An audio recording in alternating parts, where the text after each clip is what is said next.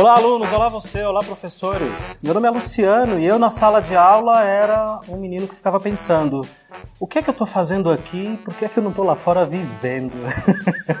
Bem-vindos a mais um podcast. Uh, e você, professor Éder, quem era você na sala de aula? Eu parecia aquele rapaz do Curtindo a Vida doidado, dia de sol lá fora e eu aqui. Mas eu não consegui escapar da escola, então. Você não conseguiu? Só uma vez eu pulei o muro da escola que os alunos não me escutem. Pulei o muro da escola para poder jogar bola, né? Hoje em dia não dá mais, mas não, não dá mais. Também não consigo pular nem, nem um pé de alface, que dirá a escola.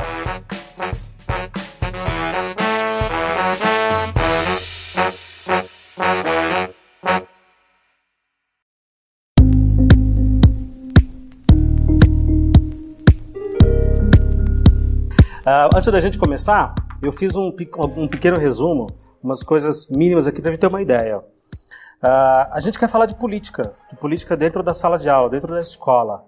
E eu preciso dizer uma coisa. Eu adoraria que os meus alunos se interessassem por política, para começar. Seria uma coisa boa. Eu já ficaria muito feliz, porque as pessoas falam: ah, eles querem ensinar política nas escolas para da ideologia de esquerda ou de direita ou de não sei o que para esses pobres alunos. Cara, se os meus alunos soubessem a diferença de direita e esquerda, eu já ficaria super feliz. É. Para você ver o caos que a gente tá. Se eles conseguissem escrever direita e esquerda, eu já estaria feliz. Escrever, né?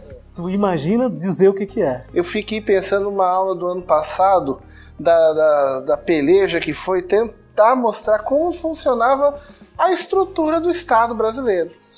Poder Executivo, Legislativo e Judiciário. Isso em que série? Ano passado? No sexto ano. Sexto ano, também Porque sexto ano. estávamos falando da República Romana, eu estava mostrando como funcionava o governo na República Romana, como funciona no Brasil. Para tentar né, fazer o link com o presente. Ah, mas foi difícil. É difícil deles entenderem o básico, quanto mais fica esse negócio.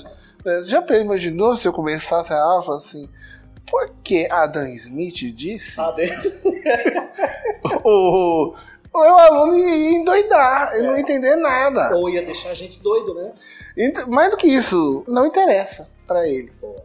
Né? É, ele consegue entender que quando um determinada ala da política estava no poder, ele conseguia comprar uma moto, colocar gasolina para impressionar as moças na porta da escola, e ele entende que ele não pode mais fazer isso hoje. Ou que tá mais difícil. Ou que tá mais difícil, mas ele não consegue entender o porquê. Ele não consegue entender as nuances do que mudou. A maior prova de que nós não doutrinamos alunos é que nós, a maioria do povo tem menos de 30 anos, e ele elegeu um candidato de direita. Que então, se autodeclara extrema direita. Que auto se declara bem de direita mesmo. Para dizer que PT e PSDB são a mesma coisa, o cara tem que estar além disso aí, né?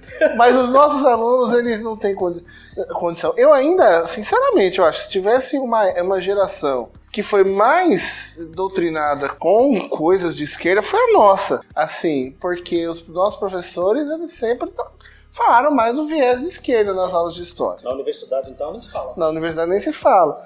Mas eles não. Esses meninos, eles, eles são eles são tanto quanto conservadores. Eu não sei se, se é a questão do povo brasileiro, que sempre foi um pouquinho conservador. A história do país sempre teve modernizações conservadoras, no máximo. Não é um pouco de, de. Não é uma coisa um pouco mascarada a gente dizer que essa, essa geração mais jovem é conservadora no momento em que eles estão ouvindo o tipo de funk que eles ouvem, com os palavrões. É uma esquizofrenia. É, é o, Brasil, o Brasil é esquizofrênico. Eu brinco, eu brinco na sala de aula que falo assim, olha, é claro que, por favor, me perdoe, é, é, o que eu vou falar vai soar como besteira, mas às vezes dá essa impressão de que o Brasil é um país mercantilista que quer ser capitalista e foi governado por socialistas. Mas não vai dar certo mesmo. Ele tá puxando de todos os lados, né? né? É, aquela voca... É, porque aquela vocação que ele tinha da colônia, do império, sempre fechado, de corporações, monopólios. É uma coisa que não existe no Brasil, não é um negócio que não, não, não existe. Uhum. O, é mercantilista ainda. Uhum. Ele sempre quis ser capitalista. É. É, passou o século XX fazendo isso. É. E quem governou os últimos 20 anos Não foi a esquerda, mas pelo menos a centro-esquerda foi. É, tinha viés sociológico ali, né? né? Que não tem mais. Não sei se é verdade, não sei se é verdade. Só vendo os pobres comemorando uma reforma da Previdência que os forçará a trabalhar mais. E aí não sou eu que estou dizendo, para registro. É só pegar o Roda Viva, os economistas do governo atual, que apoiam a reforma do governo atual, que eles falam assim: ó, o problema não é a foto. Quando você olha a foto, o problema são os funcionários públicos. O problema é o filme, que são os trabalhadores, os que ganham os benefícios. Ele fala isso, não sou eu, tá no Roda Viva. É só você ir lá pegar pra você vai ver, tá lá. E essa reforma atinge os pobres e tem apoio dos pobres. Eu não consigo entender isso. Me lembra uma charge do, do boi falando pro matador: vamos entrar no estádio. na porta do matador, o outro olhando: vamos entrar no estádio, feliz da vida. Mas eu não, não, eu não tento influenciar meus alunos, que é o que eles falam. Ah, vote nisso, queima aquilo, pega a bandeira vermelha. Aí, os nossos alunos eles têm 11 anos para começar. Né? É. Alunos de sexto ano têm 11 anos. Já, já começa que você não tem poder nenhum de fazer uma influência política, partidária, eleitoral nesse sentido, de forma nenhuma. E outra, se eu tivesse as condições para fazer esse tipo de influência e eles tivessem capacidade, eu não quero aqui menosprezar os nossos alunos, mas a gente sabe que o nível é muito raso, o nível é muito, muito baixo. Né? Mas se, se, se, se a gente tivesse uma, um contexto, uma realidade que isso, isso pudesse realmente acontecer, eu já ficaria feliz. Eu, não, ó, eu, já ficaria muito feliz. Eu vou falar, Luciano, quando a gente deu aula, há sei lá quantos anos atrás, o, eu ainda passava exercícios de história e português. História e português. Eu por conta das deficiências dos alunos, eu só dou exercícios de português. Você passava assim, o seu conteúdo de história, que era, nesse, que era o seu, é, seu currículo? O exercício de história que eu, eu passo para ele é de português. Todos os exercícios que eu passo são de interpretação de texto. Uhum. Eu escolho no livro, no material que quando tem, tem, né? Exercícios de interpretação de língua portuguesa. Aí você fala assim, olha, só muda a, a pintura atrás. O que é o exercício? Basicamente é a interpretação de texto. E eles falham. Você acha que eles estão chegando cada vez piores? Não? Porque eu, quando a gente trabalhou junto, há sete anos atrás, a gente tinha as mesmas turmas, né? nós é. dividimos as mesmas turmas ali, que ainda era quinta série. Tava no, na transição, lembra? Transição. Tinha sexto ano, mas também tinha quinta série, que era a mesma coisa na prática. A gente chegou a dividir turmas.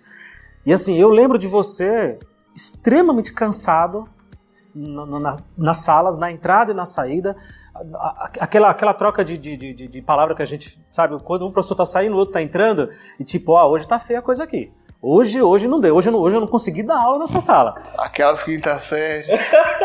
o feedback, sabe aquele feedback de 4 segundos que você fala, tô lascado. Tô entrando aqui agora, o professor que tá saindo já, já sai na derrota. Ele já tá saindo na, na, na tristeza, né?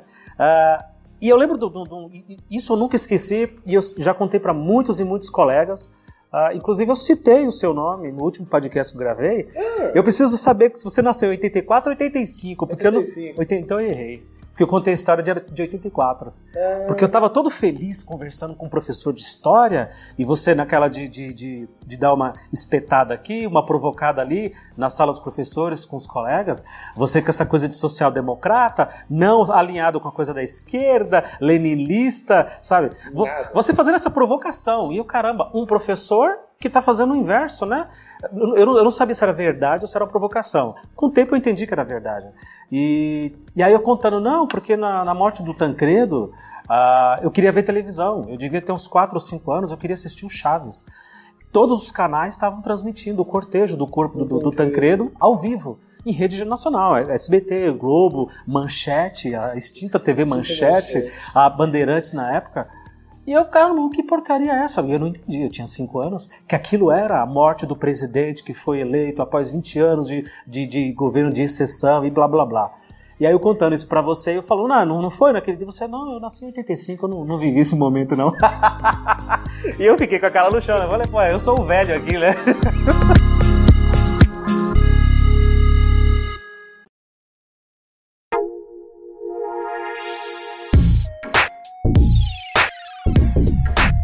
Bom, a, a ideia desse podcast é a gente trazer discussões e trazer uma conversa leve, um bate-papo sobre o que a gente quiser falar. Mas não dá para conversar sem ter um roteiro, sem ter um, um ponto central. Eu acho que nada mais adequado para um, um, um, professor que sempre a gente sempre teve esse, esse diálogo franco de, de, Estado, de política, de aprendizado, de colegas nossos, graduados, gente que em tese é deveria ser mais centrada, mais equilibrada e, e, e não ser tão radical para um lado ou para o outro. Uh, eu me lembro de uma, de uma sala, não sei se era a quinta D, eu sei que era a última sala do corredor. Era o, quinta E, porque naquela época tinha muitas salas, né, da quinta série. Muito. Muito. acho que até a quinta F, se eu não me engano. Né? Uh, esse ano, na escola que eu tô, as salas foram até o D. E já tá todo mundo de cabelo em pé. Porque quatro. Não, não, não, no meu caso, por motivos óbvios.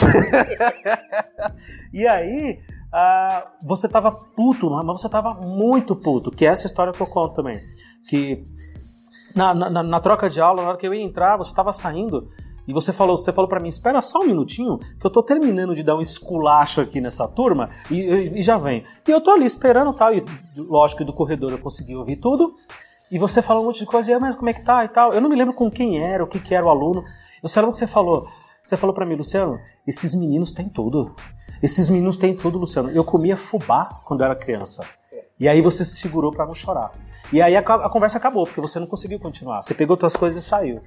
Aí eu olhei para os alunos e falei: é isso. Eles não fazem ideia do que tem. E quem é, e quem é que tem que dizer isso para eles? Que é que eles têm? Eu, eu, eu, fico abismado. Assim, a classe média alta, tá. se escutar, porque quem escuta quem escuta podcast que eu, Exato. é, pessoal, classe média pra cima. É quem, né? é quem sabe o que é podcast, quem né? sabe o que é podcast. Tudo bem que no meu caso eu sou um cara totalmente até. Mas. A classe, a classe, a classe média, média pra cima. Tem a ideia de que quem tá aqui são os pobres coitadinhos. Miseráveis. Miseráveis. Desassistidos. Naquela época, só tinha um cara na escola, nos três períodos. 1.600 alunos que vinham pra escola pra comer. Só um. Uhum. E o, depois dele, que ele foi embora, porque ele fez até o, o ensino médio com a gente, só foi um outro que teve também ia pra escola para comer. Ah. Se você for na porta do meu colégio, na entrada e na saída, você vai ver carro levando eles, peru escolar. E só para registro, para quem não sabe, no estado não paga peru escolar pro aluno. Nem, não tem uniforme para remediar a situação de roupa e você não vê eles com, com, com roupa ruim. Com uma roupa puída, eles, né? É, puída. Né? Eu cheguei com, com um sapato furado pra escola. Eu também. Sapato, um... aquele que fazia com a língua assim, é, que abria o, sol, o solado. Né? Morrendo de vergonha. E eu, eu, não digo que isso era uma coisa boa. Ah, eu ia todo fudido pra escola. Não, não era uma coisa boa, era ruim. Era ruim. Era ruim. Eles têm toda a condição material. Uhum. E pros pais deles, é isso que é difícil às vezes para o povo que está em cima entender por que, que a escola pública, para os pais deles, não é ruim. Para os pais desses é, alunos de hoje. É, porque os pais deles não é ruim. Uhum. Porque ele olha para a escola que ele ia. A escola que ele ia, quando acabava um caderno, você pedia um caderno para a escola, se tivesse, era aquele caderno de folha reciclado que você não podia errar. Se você errasse, fosse apagar a folha, rasgava. Era aquele caderno de grampeado, de brochura. Brochura. Bem ruim. E pequeno, não era caderno é, universitário, é grande. Se desse. Se desse. Na minha escola, eu sei que tudo bem, passou, passou. Hoje em dia, isso não é feito mais. Mas lá atrás, cobrava a APM.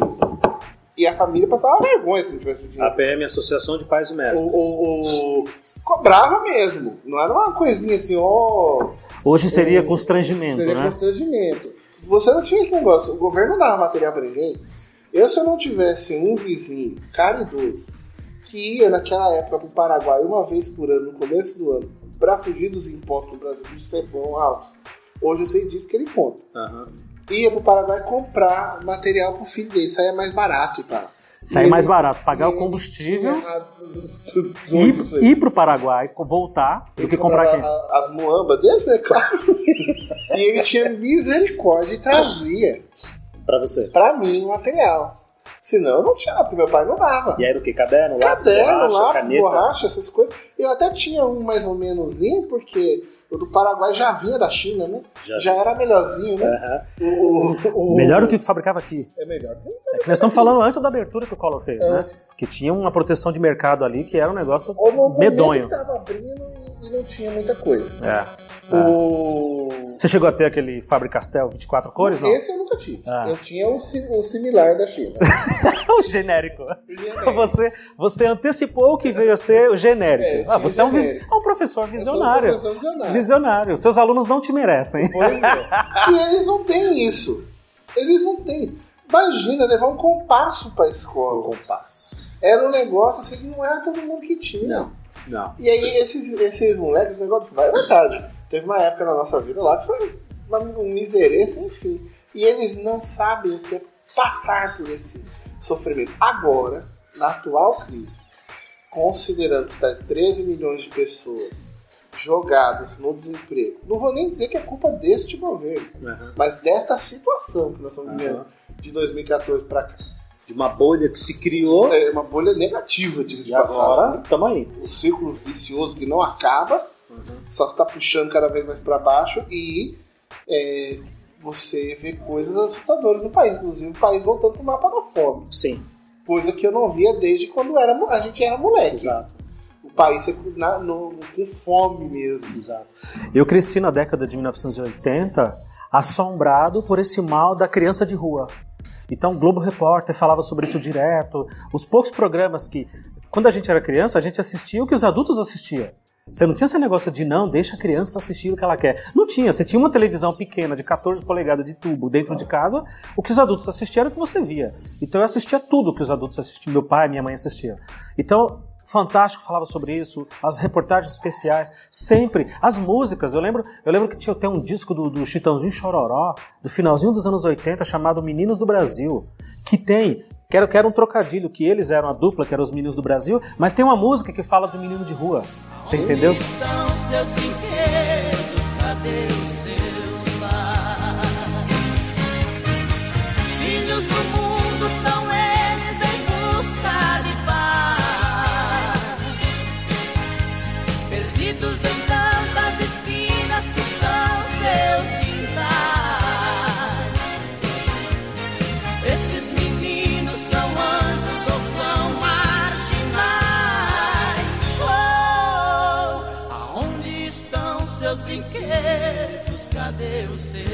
E aí e eu fui crescer assombrado com isso.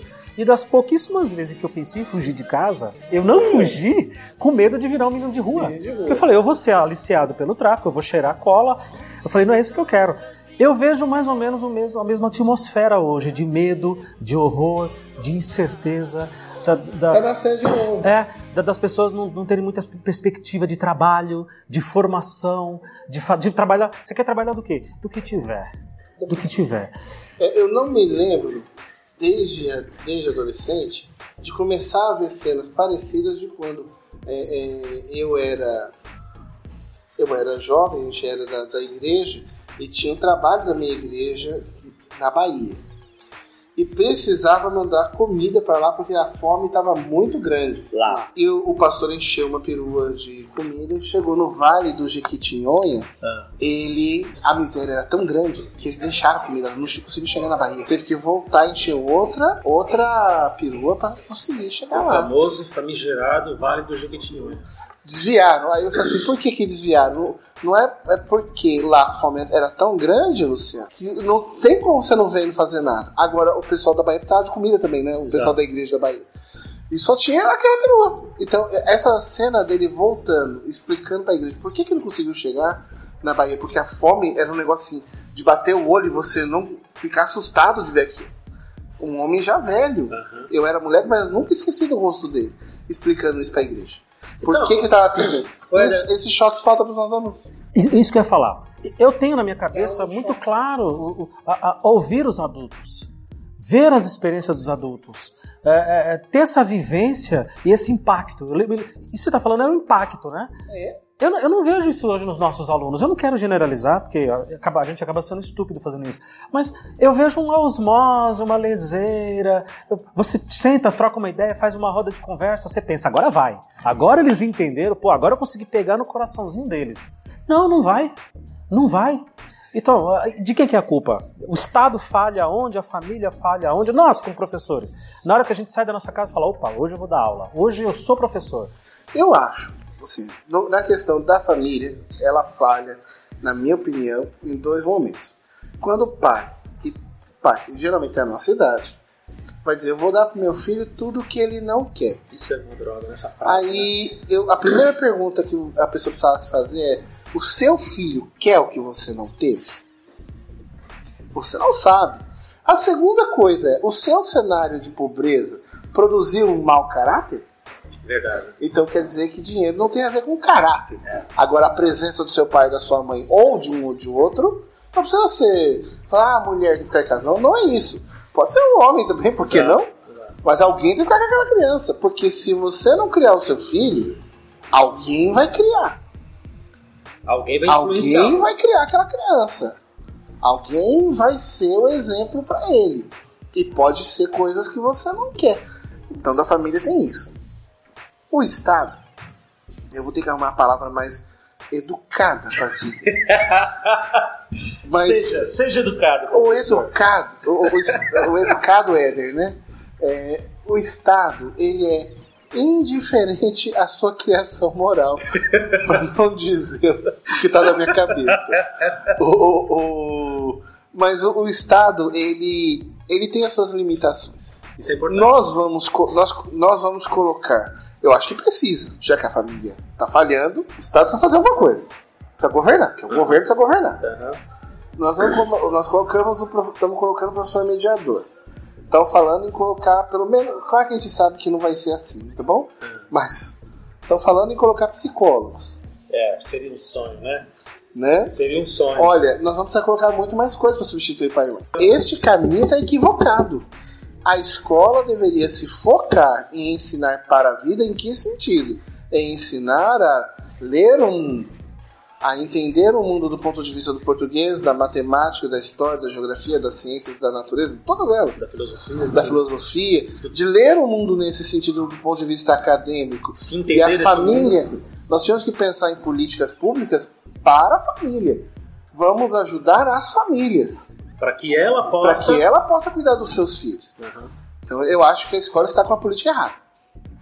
A A escola, escola o, estado, Estado. o Estado está com a política errada. E quando a gente fala Estado, para quem estiver ouvindo a gente, de repente, se você tem menos de 20, eu fico sempre na dúvida se você entende o que é Estado. É, É. Estado com E maiúsculo, né? É, não, não é governo. Governo são partidos, são pessoas. Estou É, falando de Estado. Estado falando. Exato, falando do Estado que, sobre a, sobre a Constituição, tem que cumprir as suas obrigações, as suas demandas e, e- e o poder que tem. É que ainda é interessante, a Constituição diz a educação é obrigação do Estado, da família e da sociedade. Uma vez uma mulher me perguntou por que, que ela tinha que ouvir no conselho de classe, porque assim, o conselho de classe da minha escola é um dos, na minha opinião, é um dos melhores que tem. É. Porque realmente os pais vão, ele é um conselho participativo e é feita uma discussão de verdade. Aham. É- é- Não é você- lavação é, roupa suja. Você já foi, foi lá, sabe que um ano lá. que lá é, é assim mesmo. E a mulher perguntou por que ela tinha que ouvir da, da família dos outros. e eu, eu falei pra ela: a educação é uma obrigação do Estado, da família e da sociedade. Sociedade se leia É, os vizinhos. o- O seu coleguinha do, do- Não. do seu filho. Hoje nós estamos aprendendo isso em relação à violência da mulher, mas isso não se aplica só à violência da mulher, a questão do em briga de marido e mulher não se mete a colher, que agora eles estão falando pra meter a colher Exato. por conta da violência, tem que meter a colher mesmo, você tá vendo a mulher apanhando, vai, vai deixar? Claro, claro. O... Eu fui criado assim, ouvindo isso. Não, não se mete. Não Isso aí é se briga. mete. Meti o tapa na cara da mulher, às vezes no ponto de ônibus. Eu vi, não, não, não, isso é coisa de marido e mulher. Deixa pra Falei, lá. Então tá liberado, né? É, Pode, pode, pode, pode espancar e até matar a mulher, olha Olha, só. Olha que mundo. Você Olha que tá ouvindo a gente, a gente, olha que mundo que nós somos criados. Mas é, é E a gente tentando se adaptar ao novo mundo, e pelo contrário, tentando dizer a esse novo mundo, ei, acorda. Em relação à educação da criança, a gente precisa fazer algo parecido. Sim. A educação da criança do vizinho também é problema meu, bicho. Sim. Então, se você tá vendo que o seu vizinho não leva a criança pra escola, que a criança fica o dia inteiro. Na... Eu tenho os. Olha, é que. Dá vontade de arrumar uma encrenca com os vizinhos. Às vezes dá 10 horas, 11 horas da noite, tô vendo um monte de criança do lado de fora da rua. Esses dias, aí, o que eu não fiz, o que eu, fui, o que eu fui covarde não fazer, a vizinha do lado fez. Tem 20 e poucos anos. Ela. Catou aquela molecada. Tô falando sério. Aham. Se vocês não forem pra casa, eu vou arrancar a orelha de vocês. Deu uma de mãezona da E do- mandou da- os moleques pra casa. Maravilha. Mandou os moleques pra casa. Eles foram, eles foram ficar com medo e foi embora. Maravilha. Mas talvez não deste jeito, mas de alguma maneira a sociedade também tem que participar da educação, da, da- pensar em educação. Ela tem que se, ela se pegar na escola. E a gente volta ao que você estava falando antes. O Estado também não é responsável por tudo. Não dá pra, não dá para você exigir que a escola, que nós, por exemplo, eu sou formado em matemática. Tem situações que eu não sei como lidar em sala de aula, porque eu não fui treinado para isso. Eu, na minha santa ignorância, eh, eh, olha, cara, que eu sou, sou um cara, me considero um cara muito realista há muito tempo. Mas eu na faculdade eu achei que eu ia ter uma matéria, uma disciplina de como dar aula. Eu tive pedagogia né, na faculdade. Também tive. Eu fiz a faculdade, é o equivalente a quatro anos, né, em termos de horas, 4 mil horas. Menos de mil foram em pedagogia. Menos de mil horas em pedagogia. Ou foi mil horas, alguma coisa assim. Mas não, não, não é muito. O resto era história mesmo. Então, a minha faculdade formou um historiador, ele não formou um professor. Não, não se preocupou tanto com o lado professor de história, se preocupou com o lado historiador. Um técnico em história, né? Mas mesmo assim, eu falo pra você, na parte da pedagogia, a pedagogia estuda a educação. Ela não ensina a dar aula. Quem ensinava a dar aula era o falecido magistério. E quem falou isso pra mim foi uma professora chamada Cristina Colasso, e eu me lembro disso até hoje. A única aula útil daquela mulher dentro de sala de aula foi o dia que ela, relembrando os tempos de professora de magistério, entrou na sala de aula na faculdade e falou assim: é assim que se apaga uma lousa louco. e mostrou pra gente que não podia ficar de costa pros alunos quando apagava a lousa, que é o que eu faço até hoje. Eu não apago a lousa de costas pro aluno, pra ele não tacar a bolinha em você. Para que não se perca o respeito, né? E ela ensinou a apagar a lousa. De tudo que aquela mulher falou. Olha A única coisa realmente útil Que ficou até hoje. que ficou até hoje foi como apagar a lousa. Então, na verdade, eu acho que quando eles extinguiram o falecido magistério, eles tinham que voltar lá e pegar aquelas disciplinas, em vez de jogar fora as disciplinas do magistério, eu não sei o que, que tinha no magistério, mas parece que ele ensinava mesmo como que era a vida de sala de aula.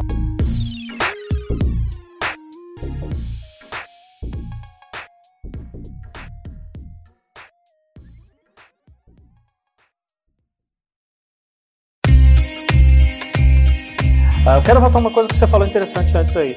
Eu não lembro o nome do professor. Era um professor alto, magrão, bonezinho, não sei, eu não lembro. Carlos, né? O Carlos, ele, ele- ele- olha, olha como as coisas vão ficando. A gente vai, eu fui passando como categoria O. Para quem tá ouvindo a gente, categoria O é uma subcontratação. Quando, quando, pior do pior do mundo. é, quando o governo não consegue fazer concurso suficiente para. Tô falando do governo do estado de São Paulo. Se você está ouvindo a gente de outro lugar, fique sabendo como é que é aqui. E manda e-mail pra gente explicando como que é aí. Ah, quando o governo não consegue contratar professores suficientes através de, de- de concurso público, por N fatores, por aposentadorias, afastamentos, professores que assumem os cargos e desistem porque a carreira é muito difícil, o, o Estado contrata via CLT, né?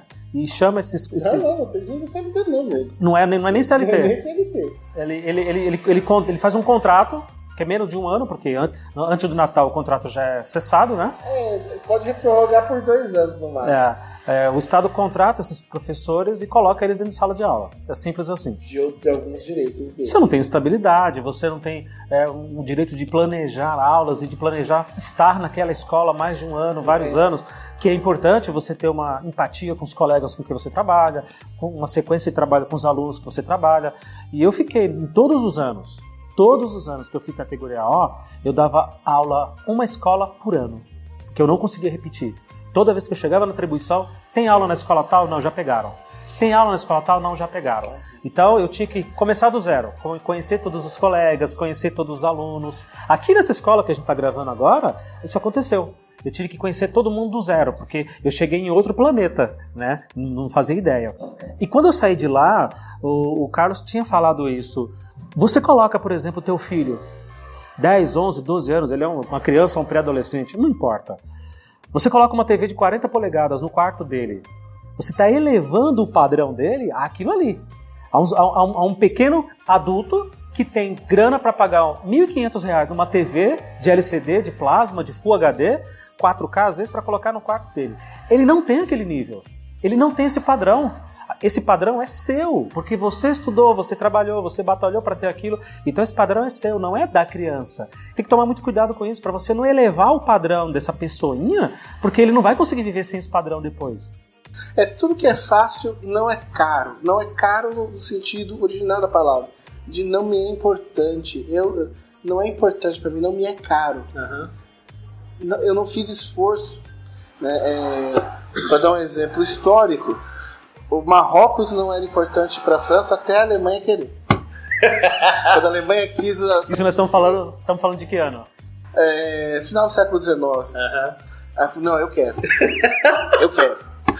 Marrocos estava lá. Marrocos estava lá. Ninguém ligava. Até eu querer. Então, é, não, me era, não era caro a França, o, o Marrocos. Até o dia que a Alemanha quis. Aham. É, eu falei, quando minha sobrinha, minha sobrinha foi criada por mim durante alguns anos. Certo. E a discussão lá em casa era de quando comprar o primeiro celular dela. Aham. Eu falei, quando ela tiver condições de comprar. Boa. Quando ela tiver condições de comprar, eu dou. Porque quando eu ver que ela tem condições de comprar, ela tem a responsabilidade de comprar. Aí na hora que ela fala assim, ó, eu juntei o dinheiro, tio, eu dou. Eu falo assim, não, guarda o dinheiro pra outra coisa, filho. Porque você viu o esforço. Aham. Atitude. Você viu, né, aquele negócio. Agora, eu- é, a criança é criada. Eu não sou pai. Foi tio que criou, ajudou a criar. E convive com essa molecada há muitos anos. Tenho é convívio legal. com eles. Eu acho que falta esforço na vida deles. Precisaria ter um pouco mais de, de, de- dessa concentração. Eu entro numa sala que é meus primeiros anos esse ano, eu vejo eles lá todos mortos, sem motivação. Primeiro ano? É. Primeiro do ensino médio. Aí eu falo assim, ô gente! E eu falo assim, não é porque estão dormindo que é 7 horas da manhã, não. É meio-dia a aula. É meio-dia. Eu, eu entendo mesmo. Eu tive uma sala, eu tinha dó da sala. 7 horas da manhã, segunda-feira, história. Professor Éder. Eu, falava pros meninos, não vai dormir não, não dorme não. Se for pra dormir, durmo eu. Olha, eu vou falar pra você, eu parei de dar aula de manhã por causa disso, porque sete da manhã, sete da manhã não, sete da madrugada, né? 7 da matina. Sete da madrugada, você dá aula de matemática e fala assim, vamos lá, b ao quadrado menos 4ac, Bhaskara, que foi um filho da mãe, que vocês estão se lixando pra ele, criou isso daqui. E é mais ou menos, né? É. mais ou menos. Você tem que fazer duas contas. A do mais e depois você tem que fazer a do menos. Não, e eles não acham que é mais ou menos, eles acham que é um outro código. É tão diferente, eles acham que é outro código. Que, que, que símbolo é aquilo ali? Mais, e o de baixo? E aquele tracinho ali? É um menos. E eu fiz a bobagem uma vez de escrever diferente, eu coloquei o igual e cortei. Porque isso é diferente daquilo. Por que, que eu fiz isso? Meu. Deus do céu. Eu só falei, não esquece, eu apaguei e escrevi diferente. Dá pra ver no, no rosto deles, né? Tipo, des... eita, não, desmanchou. Eles eram um boneco de cera e derreteram, né? Ah, mas aí, na escola, Estado é o que é. Ele não, ele, ele tá pouco se lixando, tá certo? A, a- a- elite não precisa nem dizer, porque ela, ela faz o seu próprio nicho ali pra cuidar dos seus. E se nós estivéssemos lá, acredito que nós faríamos o mesmo, porque o mundo é selvagem. a, a- história tá aí pra dizer isso. Ninguém, ninguém chegou lá e falou: pô, gente, vamos chegar lá, vamos mudar tudo, tá legal? Fica tranquilo que eu vou mudar tudo. Aí o cara chega lá e ele fica lá. Tem um livro do início do século XX, Aristo- é, é, Socialismo para Aristocratas, já ouviu falar? Não.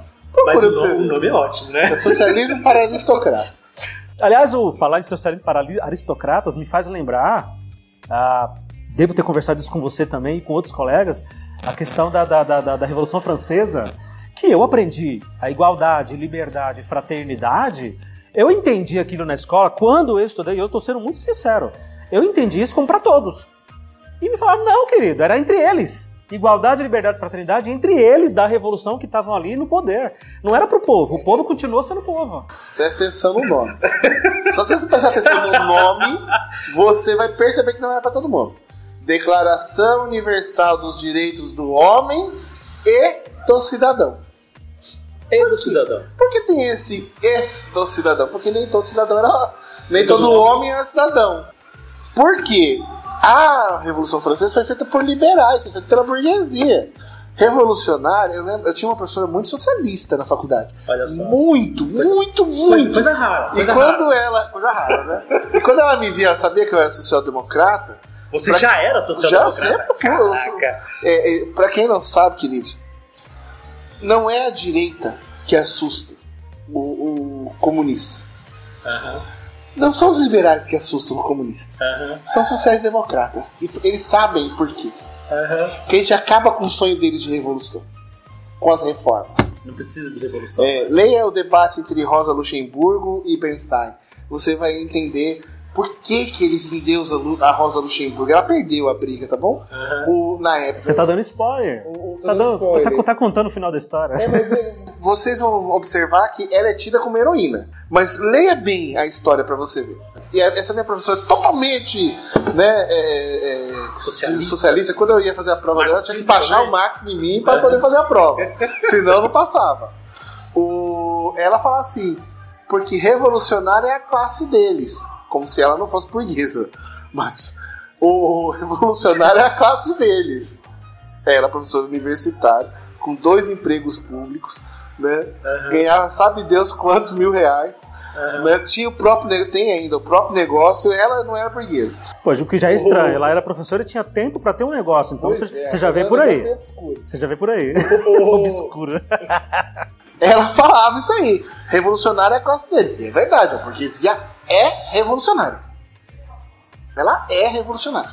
Então quando ela faz a Revolução Francesa, ela come... é lá o único momento, o único que ela vai cometer o erro de se associar aos pobres e dar ao povo, ao proletariado, segundo a visão marxista, a única vez que ela comete o erro é de entregar uma parte do poder para o proletariado.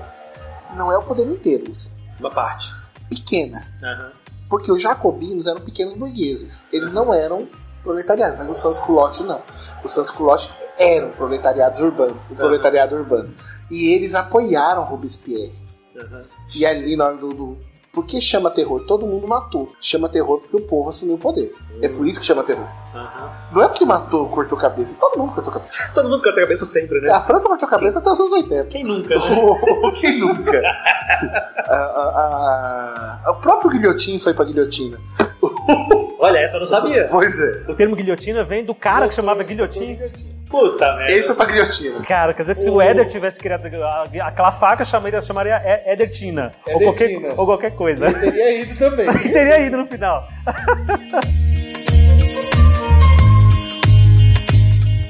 Ah, bom, a gente tinha comentado, conversado antes sobre os temas que a gente poderia abordar aqui no nosso podcast.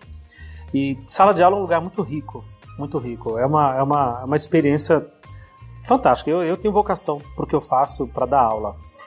Aí eu fui pesquisar, porque eu entendo que a crítica que se faz sobre ensinar política na, na- na sala de aula é uma, é uma crítica que se faz ao ensino superior, especialmente ao ensino superior, às, às universidades, né? Ah, mas eu vi que isso contaminou também a escola do, do- do- do básica, ensino fundamental e médio. O problema, da minha opinião, da crítica né, da ensino superior, é. Você sabe que eu sou cristão, né? Aham, sim. Na- Em Mateus 4, quando o diabo tenta Cristo, Nesse momento entra uma voz, entra, entra uma música angelical tá bom? de fundo.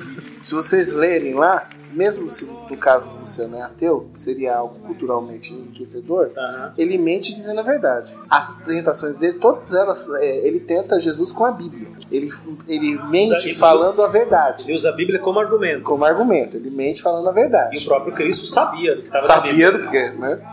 O discurso de que na universidade tem zoeira é um discurso que mente falando a verdade. Aham. Eu estive em Brasília na convenção da, da Uni de 2010, 2011 e eu vi o juramento da maconha e a mulherada correndo pelado no meio da, da, da- Foi uma visão agradável, viu, gente?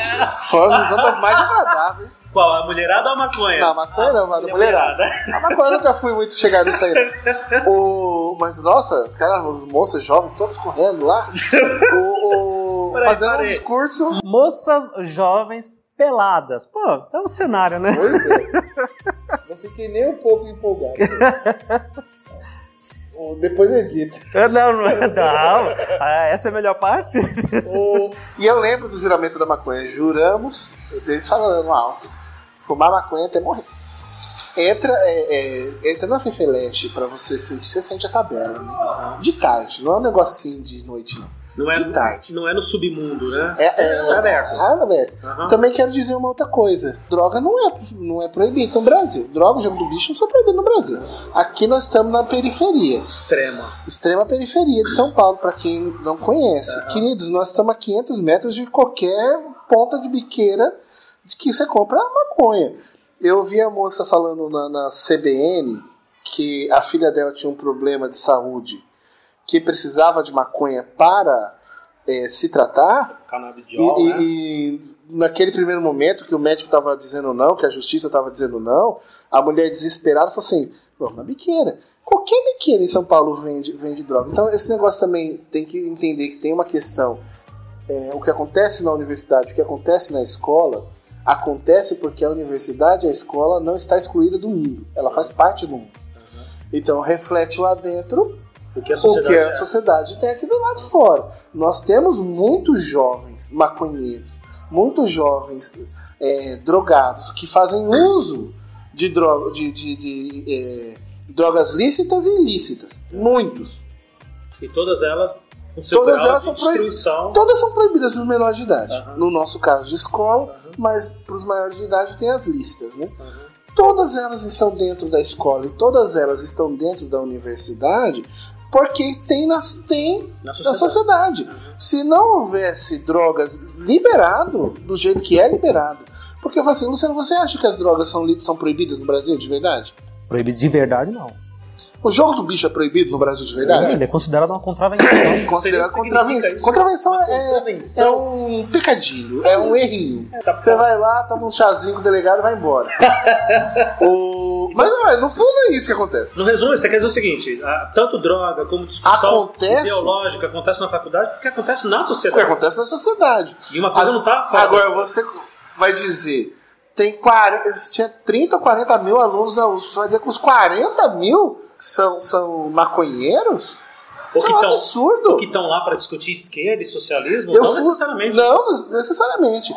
Eu, por exemplo, eu fiz é, uma pós-graduação em arte greco-romana no Museu de Arqueologia da USP. Você não tem nem sombra desse tipo de coisa lá.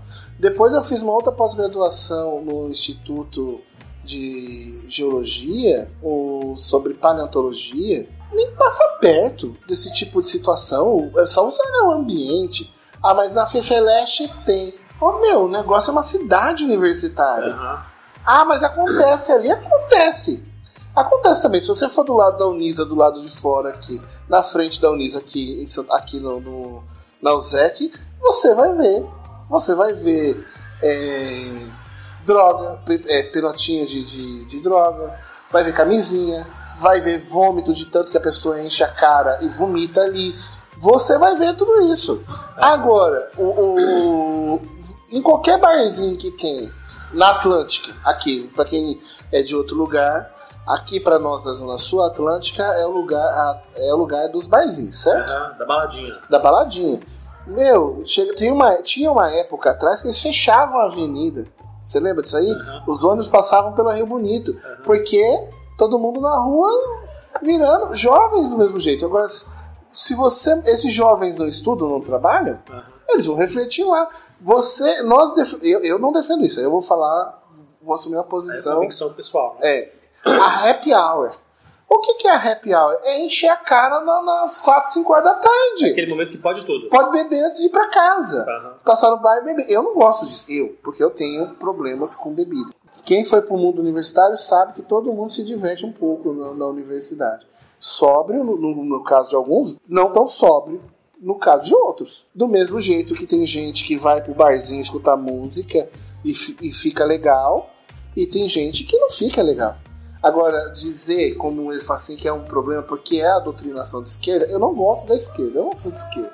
Exato. Isso é importante. O- ouvindo, ouvindo você falar isso, tem mais peso ainda, porque você tem uma crítica muito pesada para a esquerda, mas você dizer que não é necessariamente uma doutrinação, isso é importante, tem um peso. É, o- o- o- é, agora vai falar que ah, tem as pautas liber- liberalizadoras, progressistas.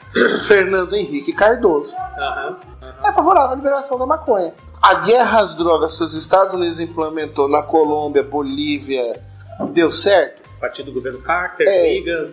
Eles, com os filmes deles, com, com a, a mídia poderosa deles, a, a- a arte cinematográfica deles, fazem-nos, a nós latino-americanos, parecer que somos nós os maconheiros, os cheiradores. Quando o maior cheirador, consumidor de droga do mundo são os Estados Unidos da América, Existe- especialmente a Califórnia. Existe uma demanda, né? E a demanda onde é que está? Tá lá. E eles não conseguem produzir lá, eles precisam comprar isso de algum lugar. E é trazido daqui, da América do Sul especialmente. Especialmente os nossos irmãos aí. É, É porque, engraçado, o Brasil também não produz droga. Tem o polígono da maconha, tinha pelo menos, né? No, no Nordeste, mas a Polícia Federal vive tacando bomba lá. Então, eu acho nem sei se existe mais o polígono da maconha lá no Nordeste. É. O, nem tabaco. Não se produz. Pra você ter uma ideia, Fernando Henrique acabou com os tabacos do Rio Grande do Sul, com as tabacarias. Porque o. o não com a tabacaria, perdão. Plantações de tabaco um por conta do, do- que era cancerígeno a plantação, alguma É. coisa assim, e ele pagou para os agricultores para não plantar tabaco. Causava muito mal aos, aos produtores, né? É, não, Não- tem plantação de tabaco. né? Não- Então, era- Você acha que o problema né, São Paulo tem problema de drogas?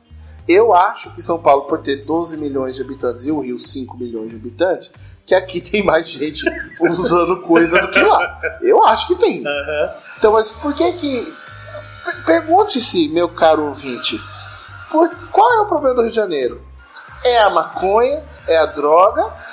Ou é o pessoal usando arma na favela? Ou é o Cabral? É, ou é o Cabral? o Cabral, o Cabral é o problema máximo, né, do Rio? Cabral, pezão. Né? Eu vi o. Agora o Crivella, né? Olha.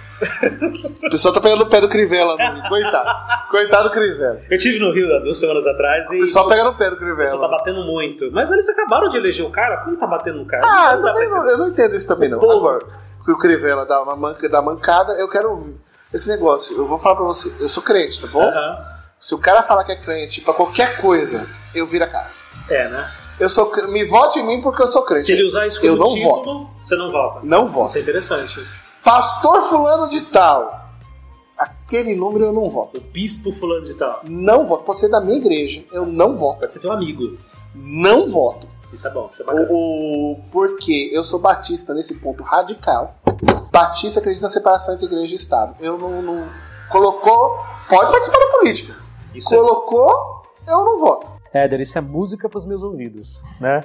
Porque o, o estado lá é ele permite, inclusive, que as pessoas. Não é ateu, só não é Não, sempre, sempre, sempre laico. Ele permite que as pessoas acreditem no que elas quiserem, para que elas É. tenham liberdade, para que não haja perseguição. Também concordo. No- porque mais de 94, 95% das pessoas se declaram crentes em algum tipo de Deus, tá certo? Seguidores de alguma religião. Então o Estado ele precisa ser livre para que as pessoas façam sim, acenda a sua vela para sua santa, para que as pessoas tenham o direito de, de, de fazer um evento, de, num culto, de um casamento, de uma festa, um batizado, o que quer que seja. As pessoas têm que ter liberdade, até a sua experiência religiosa.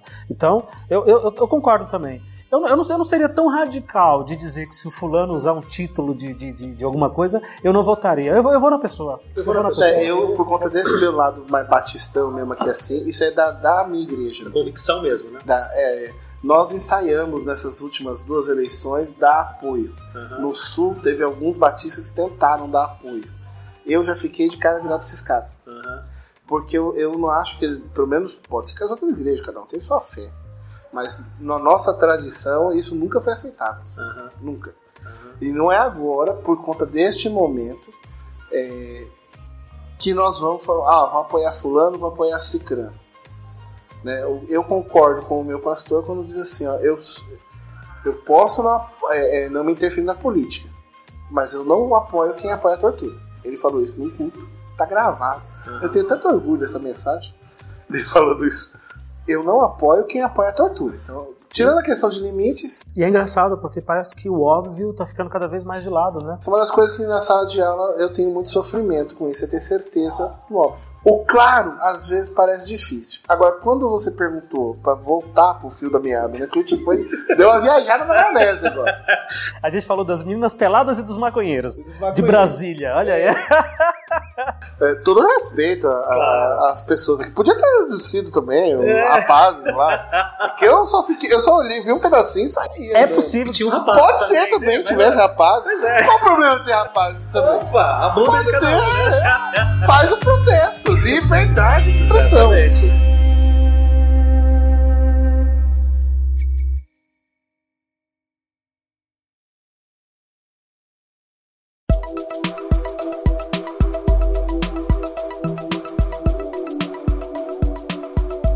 Gente falou de política, eu fico sempre. A gente fez esse, esse preâmbulo aí, essa, esse parênteses aí com relação à a, a, a, a doutrinação, bota muitas aspas aí, né? Política, ideológica, que se fala que tem nas, nas universidades. E eu concordo com você, tem um exagero de tudo. Tem e não tem. Tem e não é tanto assim também, porque ninguém também, também não, ninguém é tão estúpido de sentar numa sala de aula hoje numa universidade e falar: hum, então é daquele jeito? É esse o mundo? A visão de mundo é só aquela? Não existe mais isso, tá certo?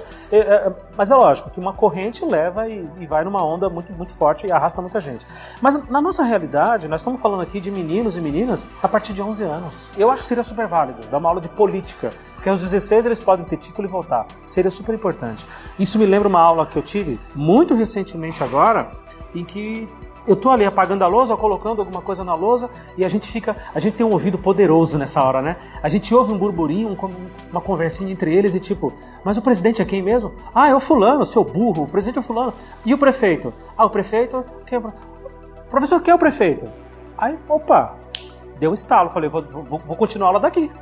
E vou seguir a aula daqui. E cara, eu tinha que explicar alguma coisa sobre fração. E acredite, eu dei uma volta e consegui chegar em fração. Meninos e meninas, daqui a poucos anos vocês vão ter título e vão voltar. E eu espero que vocês queiram ter título, que vocês vão tirar, mesmo sem ser obrigatório, e vão votar. Isso seria considerado uma aula política, né? Em É. tese. E dizer. E lembrem-se de como que é o banheiro da nossa escola quando vocês forem votar. Lembrem-se da merenda que muitas vezes não tem. Que muitas vezes na minha escola já aconteceu, inúmeras vezes esse ano, no nosso primeiro semestre, a gente está gravando aqui agora em pleno metade de 2019, na merenda tinha apenas uma bolacha seca. É. Uma bolacha seca, um creme cracker. E não tem mais nada, não tinha água. Você, alunos ficaram o dia inteiro sem ter água. Aí corre de cá de lá, pega potes, pega canequinha, quem quiser vai no pátio. A sorte é que estava um pouco frio. Mas não tem água. Nós estamos na maior federação, na, na federação mais rica do país. É, Nós estamos na maior federação do país. Escolas mas, mas, Escolas, escolas estaduais. Então, meninos, pensem nisso. Lembrem disso quando vocês forem votar. E aí me veio um pensamento, que eu depois tuitei isso. Me veio um pensamento do tipo: caramba, os adultos deveriam ver isso, né? Mas os adultos não frequentam mais a escola, porque eles já saíram, eles já terminaram. Por isso a importância de conselhos de classe participativos, como os que nós temos, para eles verem a escola, para eles usarem o banheiro, verem os filhos por meio da merenda. E às vezes aqui é um macarrão com molho de tomate e só. E só. Eu vou falar pra você. Eu me lembro de poucas vezes, da- nas, das muitas dificuldades que a gente passou, que a gente morou em barraco de madeira, na favela, no Jardim Grimaldi, Zona Leste, Sapopemba. Eu me lembro de poucas vezes ter comido apenas macarrão com molho. Me lembro de poucas vezes, aconteceu, mas foram poucas vezes e eu tive noção. Isto daqui é uma merda. Isto daqui está uma droga. O mundo vai cair, porque a minha mãe só tem isso pra me dar, sabe, na época. E eu vejo aqueles alunos comendo e às vezes eles riem, eles se divertem, eles estão trocando ideia, e estão com o WhatsApp numa mão e o prato comendo na outra. Então, acho que a- é aí que a gente poderia levar a, no- a nossa conversa agora. Uma aula de política nesse sentido, de dizer para eles, bonitinhos, isso daqui é pouco. Vocês, como cidadãos, têm direito a ter muito mais que isso. Aquela matéria dos anos 80, o Aham. Da Organização Social e Política Brasileira, eu acho que não deveria ter sido extinta. Aham. Eu acho que ela tinha que ter sido democratizada. Ela foi uma matéria que nasceu na ditadura. Educação moral e cívica, não. Educação moral e cívica eu acho que tinha que ser extinto mesmo. Mas ela tinha que ter permanecido democratizada. Porque ela ensinava né, a organização do Estado brasileiro, quem é quem no poder, né, o que, que é isso aqui, o que, que é aquilo ali, o que, que é aquele outro. Só que ela ensinava do viés da ditadura. Né? O que nós podíamos ter feito com a matéria foi assim: olha, ela tem coisas boas, ela tem uma ideia que não é ruim de todo, Aham. e ao invés de jogar ela fora, como nós fizemos, nós tínhamos que ter democratizado ela para ela se adequar à nova república, a, a- ao Estado Democrático de Direito, a servir o Estado Democrático de Direito e falar. Eu sei que a resposta para isso, geralmente, que eu escuto na sala de aula, é, na sala dos professores, é todas as matérias deveriam fazer isso.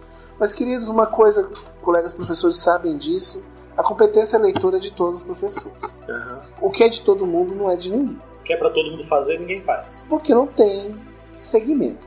É claro que assim, ah, mas eu faço, mas eu faço. Eu sei que você vai dizer isso aí. Ah, mas eu faço. É, mas tem um montão que não faz. O problema é que tem um montão. E é visível, é só olhar o resultado. Então, eu gostaria de ter algo focado que falasse para esses, esses alunos. É assim que funciona o Estado. Então, viesse outros professores depois de mim e falasse assim: olha, ele tem este caminho para conduzir o Estado, tem este caminho para conduzir né, a vida. é, ou, né, como por exemplo, tinha a ideologia no século XIX e que foi muito presente no Brasil, na República Velha, que foi o anarquismo de, por exemplo, dizer assim: eu não quero Estado. Zero Estado. Eu não quero Estado. Aham. Por exemplo, o anarquismo não é bagunça, eles tinham uma ideia deles. Eu não concordo com a ideia deles, mas eles tinham. Né? É, e aqui entra um outro livro que eu sugiro para vocês lerem: Anarquistas, graças a Deus. Tem, Esse- esse eu conheço. esse, esse é muito bom. Nada mais contraditório do que anarquista, graças a Ele Deus. É, muito bom. É, é uma coisa assim que eu sugiro para ler mesmo. Você vai ver o interessante, justamente desse negócio, dessas ideias que vem. Aí chegar no ponto, olha, esse aqui é o- seria o meu sonho, tá bom? Aham. Do aluno entender por quê, por que no Brasil positivismo pegou. Em- na- nem na França, nem na França, o positivismo pegou que nem pegou aqui no Brasil. Traduz pra gente o que é o positivismo. Positivismo aí é sociologia, não é filosofia nem política. Augusto Comte foi o primeiro cara que sistematiza mesmo. Teve outros, mas o primeiro assim, fala assim, ah, isso aqui é É a sociologia? referência ali. né? É, é ele. E ele cria no, no- no- que por etapas se chegaria ao estado positivo, que seria o né, melhor de todos. Por isso que o lema deles, amor por princípio, ordem por base, progresso por fim, está sim, sintetizado na nossa bandeira em ordem e progresso. Olha só. Calou fundo isso no exército do Império Aqui, aqui Brasil. no Brasil, esse lado, porque eles olhavam para as ciências da natureza e eles queriam fazer as ciências humanas seguir regras como aquela. Queria que Né? Queria que houvesse uma lógica. tivesse uma Né? lógica, certo? O, eles foram os primeiros a fazer. Teve outros lugares, teve na França, é francês o negócio. Aham. Teve no México, teve, teve um monte de lugar, mas por que, que aqui deu do, do jeito que deu? Aí outra pergunta, por que o anarquismo? Quando teve, aí tem a, a ideia que questiona, por exemplo, o positivismo, vai ser o anarquismo e o comunismo. Por que, que o comunismo pega tanto no início do século XX? Por que ele pega tanto na Inglaterra, Estados Unidos, Alemanha? É, por que nos, nesses países? E por que o anarquismo pega que nem sarna? Em Portugal, Espanha, Itália e na América Latina? Por que que faz? Aí o aluno chegar nessa compreensão de que tem toda uma questão cultural por trás e chegar na análise do porquê que nós tivemos uma fase positivista, uma fase anarco-sindicalista, né? E tivemos então a entrada do comunismo como o primeiro partido da República, que foi nacional, que os outros eram todos estaduais. Aham. Partido Comunista. E depois disso, a, a, a, a nossa modernização conservadora, que mais ou menos uniu o país, ideologicamente, do ponto de, agora estou mudando um pouquinho para economia, Aham. No desenvolvimentismo, nacional desenvolvimentismo, que foi dos anos 30 até o Fernando Henrique. Manteve o país unido. Se o aluno entendesse isso, essa, essa complexidade de ideias se sobrepondo, se misturando, dançando na mente deles, filosofia, sociologia, história, economia, se juntasse para tentar entender. Porque, como disse alguém no passado, o Brasil não é para iniciantes. Não é, não é mesmo. O Brasil não é fácil de entender. Esse negócio é doido. Por que, que isso tudo bailando? No fundo, qual é o problema do Brasil? E o problema da escola pública? Eu não sei para onde que eu vou. A educação, se você voltando para a educação, olha, o governo trouxe o tal do Inova. Pode ser o maior blefe ou pode ser o grande trunfo da educação paulista. Se um dos propósitos da educação é a formação para o trabalho, quando os, os- os alunos estão, nas- as crianças estão nascendo hoje, quando elas tiverem idade laborativa, metade dos empregos ainda não nasceram, não surgiram, Não existem ainda. não existe. Já ouviu falar disso aí? Sim, sim. O que eu posso ensinar para alguém que não nasceu ainda que não existe? Que eu posso ensinar pra alguém que não nasceu ainda, que pra- não para uma profissão que, não que eu não faço ideia qual será. Ou é um grande blefe, Aham. ou, ou os caras acertaram na mosca. Ou estão muito perto, né? Que muito de, perto. qualquer, de qualquer forma é bom. Que é, Mas também se for blefe, a gente continua onde tá. Mas se eles acertaram, tamo bem também. que é o seguinte: eu não tenho que ensinar tecnologia. Ela vai estar defasada. Aham. Eu tenho que ensinar os princípios da Aham. tecnologia. Eu não tenho que ensinar a informação, porque ela vai estar Eu tenho que ensinar a, a ética informativa. É. A ética na informação. Eu- aí, conversando. é, foi meu aniversário esses dias. Eu tava num, numa festa de aniversário meu lá. Fez quando? Eu fiz 34. Ah, então você não, não pode ser embaixador ainda nos Estados Não posso Unidos. ser embaixador. É, só, com- só no que vem que Não, você fizer não, 35. Da, da Itália, no meu caso, Não. gosto de. de, de- Mas a gente quer mandar você para os Estados. Unidos porque é mais, tem mais status, entendeu? Ficar lá perto do Trump e tal. Eu queria dar lasanha lá. Não, não. Quais as variáveis deste mundo, desse admirável mundo novo? Adolf Huxley. É. que variáveis deste mundo que não vão variar? E olhar pra isso e ensinar isso dentro da tecnologia. Mal Isso- comparando, mal comparando, agora, agora que você, você trouxe esse raciocínio, eu fiz uma viagem no tempo aqui. É a mesma coisa que os nossos professores na década de 1980 e 90 eh, tivessem tentando antever o que seria um smartphone, por exemplo, o que seria a fibra ótica, o que seria um, um Instagram, um Twitter, né? Mas eu tive um professor muito inteligente A gente sempre tem, e né? muito é, bonzinho com cara. Desculpa falar desse jeito, com cara de trouxa. que era o Sebastião. São Paulo, nos anos 90, ainda era uma cidade industrial. Ainda era. Rústica, né? Ainda era industrial. Você pode pegar as reportagens de Cubatão, você passava a mão na folha de Cubatão, assim, saia preta o negócio lá. Uma folha de árvore lá pegava. tá- é. Você lembra disso aí? Lembra? Um dos, um dos lugares mais poluídos do mundo. Cubatão. É. E São Paulo não tava muito atrás. Não, tá, tá aqui do lado. Pra quem tá ouvindo a gente, Cubatão é aqui do lado. Então o ar não veio fronteira, né? O ar tava aqui perto. divisa. Então tinha o Sebastião. Tião, Tião, no alto da sua sabedoria, dizia pra gente: São Paulo não vai ser uma cidade industrial, ela vai ser uma cidade de serviços. Ele não sabia quais eram as profissões que eu nasci. Por exemplo, personal trainer, é, cook, sei lá que diabo que é essas coisas aí. Coach, né? Eu não sabia o que era podcast até ele me explicar ontem. o, o podcasteiro aí. Né? Até a gente começar a gravar agora, É, faz, eu não ma- sabia faz mais era um- podcast. faz menos de 24 horas que o professor Éder sabe o que é um podcast. podcast. E já está num. Pra vocês entenderem a dificuldade que eu tenho com Já essas está, coisas. mas é de Todos, você olha, eu tô conversando com a maioria dos colegas e a introdução é a mesma. Opa, sabe o que é podcast? Se não sabe, dá uma olhada aí. Quero que você participe. Então, aqueles que eu quero convidar para participar, que eu acho que tem algo para colaborar, para a gente fazer uma coisa aqui pensante, é, eu tenho que explicar primeiro o que que é podcast. Estamos todos no mesmo par. E é, e, e em resumo é programa de rádio para internet. Mas o Tião acertou na mosca. A cidade se transformou numa cidade de serviços. prestador de serviço. E hoje nós temos que entender isso, de que isso é uma tristeza. Muita gente com mais de 40 anos daqui- é, é, vai ter daqui 20 anos 60, essas pessoas vão ter severa crise de desemprego, porque o mundo delas vai ter acabado. Nós, no nosso caso, eu acho que estamos protegidos pela lei, mas eu acho. Mas eu vou dizer uma coisa pra você, assim, eu não entendo, eu, eu tenho que confessar, eu não entendo o que ele está explicando da parte tecnológica, da parte técnica. Mas eu sei que tá vindo muita coisa. Né? Eles falam de não sei o que lá, ponto 5, que tem no Oriente. E, e se veio o ponto 5, daqui a pouco vem o 6 e o 7. E por aí vai, meu. Tecnologia das coisas. A tecnologia, tudo vai estar conectado e vai precisar de pessoas para. Como vai? Como nós vamos nos reorganizar? Eu sei que nós vamos nos reorganizar, porque ninguém Certo. vai morrer de fome. Né? Foi Vai- assim na Revolução não, Industrial. não vai ter a revolta das máquinas com, com a Sarah Connor vindo. né? Pá, né? Seria foda, né? O, o Arnold Schwarzenegger aparecendo a, a Sarah Vista, baby. Não tem uma lenda de que a fábrica de velas organizou um protesto contra a luz elétrica, dizendo que a luz elétrica era perigosa, era maléfica e, além de tudo, ela tiraria o emprego dos pobres trabalhadores da fábrica de cera Isso de pavio. O que eu sei Mas faz todo que sentido, o né? safado do, do Edison, pra quem não sabe, Thomas Edison inventor da lâmpada, era um safado, um pilantra.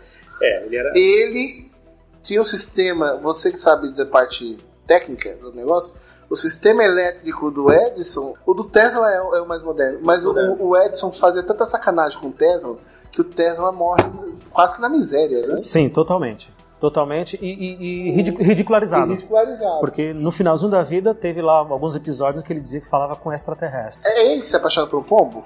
Não, não tenho Tesla? certeza. Eu não, sei, eu tenho sei certeza. Tesla ele era meio doidão. Eu sei que no finalzinho da vida ele foi ri- ridicularizado, mas hoje está se voltando para as obras deles e para os desenhos técnicos e para todas as ideias e reconhece-se que o que ele pensou era muito avançado. É. Era muito avançado. O- Só que o Edison era muito bem relacionado com a política, né? Era muito bem relacionado com Era muito bem financiado, ele tinha muita grana também para financiar suas, invenções, suas descobertas. Essa E é aí, e aí a gente fica imaginando, em 2050, como é que a coisa vai estar? Daqui a 30 anos. Pois é, eu não sei se vai ter os carros voadores, mas Vai estar o disso. emprego de entregador de pizza eu duvido que ainda exista. Mas talvez tenha o, o emprego do Talvez tenha operador de drone. drone, o do fabricante do drone, o, Do o drone. drone, o técnico do drone, o programador, é um negócio assim, é, ou a, ou a empresa A, B, C que vai concorrer para entregar a sua pizza. O que eu sei é assim, o, cargo, o meu primeiro cargo na vida que foi de office boy, não motoboy, O meu também. office boy, O meu também foi de office boy.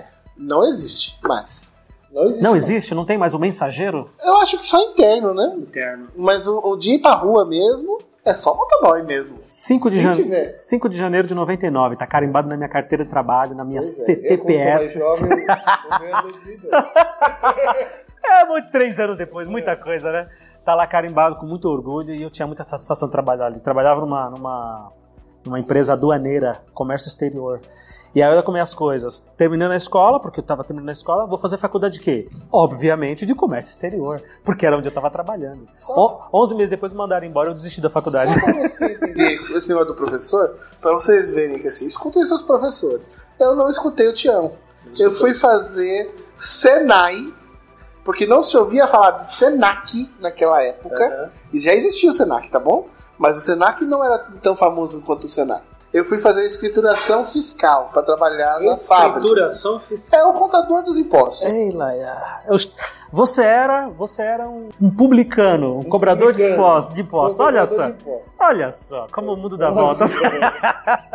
Jesus dizendo pra você assim, ó, Larga a banca e vem. sai disso.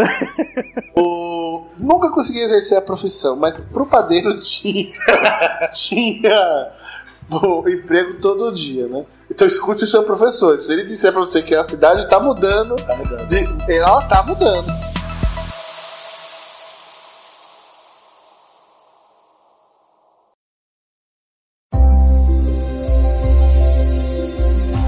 Bom, nós estamos falando hoje de ensinar política, né? Ah, estamos discutindo nesse podcast como que seria, se é para ensinar na escola pública, se não é, eh, se é para alunos de 11, 12, 13, 14, 15 anos. E aí eu entendo que, que poderia ser uma discussão ampla, uma, uma- ensinar política num, num sentido mais amplo, como você falou da Organização Social Política Brasileira, o SPB. E aí eu fui pesquisar, tá legal, vamos olhar para trás então. Quais coisas que eram ensinadas nas escolas públicas antes que não são mais? E que hoje, hoje a gente faz, não faz ideia e até, até fica ab- abismado. Eu encontrei uma, uma matéria super, super legal na revista Super Interessante, agora, de janeiro de 2019. Super recente. É. A matéria diz lá das disciplinas obrigatórias ao longo da história no Brasil, especificamente no Brasil. Primeiro delas, curso bíblico. 1549 até 1827, pela Igreja Católica, pela Santa Igreja Católica. Para quem pra quem está nos ouvindo agora, o professor Éder se contorce violentamente, especialmente no momento da Santa, da Santa Madre Igreja. Ah, onde era ensinada a língua portuguesa, logicamente você tinha que domesticar aqueles selvagens, aqueles bárbaros, para que eles falassem o seu idioma português. E aí, a- o próprio catolicismo que era ensinado, né, para que eles aceitassem Jesus e merecessem Jesus, né? E o curso bíblico de uma maneira geral. 1549. Foi rápido, né? do descobrimento, do descobrimento até começar a ensinar Catequizar É, essa cidade nasceu no colégio, né? Colégio São Paulo. no pátio, né? Apesar de que, olha, eu vou. Vamos ser justos com os jesuítas. Sim. Eles sabiam o que nós sabemos? É óbvio que não, porque eles viveram no tempo deles. Julgaram uma época pela outra. Chama anacronismo. Aham. É anacrônico quando você julga mal eles. Olha, eles, quando catequizaram o índio, descaracterizaram a cultura indígena. É desconstruíram, né? O termo que você acabou de usar. Eles desconstruíram o índio. mesmo, acabou mesmo aquilo ali. E construiu uma cultura híbrida. Mas eles tiveram esse mérito. Eles, fisicamente, em muitos casos, eles fisicamente salvaram a vida daquela pessoa. Então você tem. Se você tem um bandeirante que com certeza queria matar, escravizar, é, levar cativo para São Paulo o, o índio, você tem resistências vindas dos padres jesuítas, ensinando os índios técnicas mais modernas de guerra. E apesar de não ser. É de propósito isso aqui, porque a história é feita de muitas lembranças, mas sobretudo de grandes esquecimentos. Opa. Tem uma batalha, eu não sei pronunciar direito, eu acho que é Mibeporé. É no Paraná. Que os índios derrotam os bandeirantes. E eles, os padres conseguiram salvar o Paraguai. Porque senão o Paraguai teria sido tão arrasado quanto os sete povos das missões. Tudo bem que eles não eram assim, eles não eram bonzinhos, eles queriam criar um império jesuítico no, no coração da América Claro. Que os paulistas, junto com a coroa portuguesa e espanhola, em momentos variados, por interesses variados, mas estes, estes agentes, mais outros agentes locais, aniquilaram este projeto, mas eles tiveram mesmo. Naquele momento aquilo fazia todo sentido. Fazia sentido para eles. E eles têm alguns momentos que eles salvam mesmo a vida da pessoa. E se eles ensinavam isso, era porque era o mais moderno. Acredite se quiser. Esse negócio 1500 e quanto você colocou aí? É moderno, é- era o mais moderno da época. Isso aí, o catecismo nasceu depois do Concílio de Trento. Olha só. Eles são. Eu não sou católico, mas aí tem que perguntar para os especialistas católicos. Mas parece que o catolicismo no Brasil é muito tridentino. E, e- e sofre com, com- Depois do Concílio Vaticano, de, do, eh, Vaticano II, na década de 60, um impacto muito forte.